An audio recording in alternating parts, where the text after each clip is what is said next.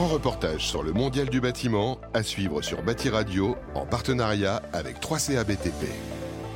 Bonjour Elodie Michaud, vous êtes la chef de projet Digital Learning pour 3CA BTP. Bonjour également à vous Pascal Michet, vous êtes le responsable du pôle ingénierie et innovation pédagogique de 3CA BTP. Pouvez-vous nous expliquer la digitalisation des parcours de formation? La digitalisation des formations doit permettre d'accompagner au mieux des jeunes en formation et surtout de personnaliser leur parcours en utilisant différents supports, différentes méthodes numériques éducatifs, mais aussi plus précisément des applicatifs, des applications métiers, des logiciels aussi.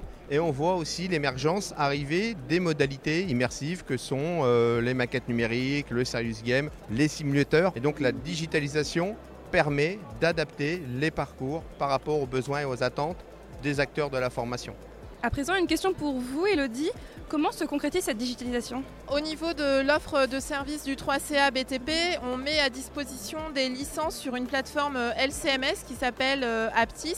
Et au-delà d'une mise à disposition euh, de licences pour les formateurs et pour les apprentis, on accompagne les formateurs à la prise en main euh, de l'outil, mais aussi à la conception des modules. Les parcours peuvent se faire en synchrone, en asynchrone à distanciel ou au sein du CFA. On a également euh, en cours de développement des modules de réalité virtuelle qui permettent de créer des environnements immersifs qui mettent en scène des situations professionnelles d'apprentissage et qui permettent d'incrémenter des modes opératoires et également des consignes en termes de prévention et de sécurité et notamment la dotation des équipements de protection individuelle.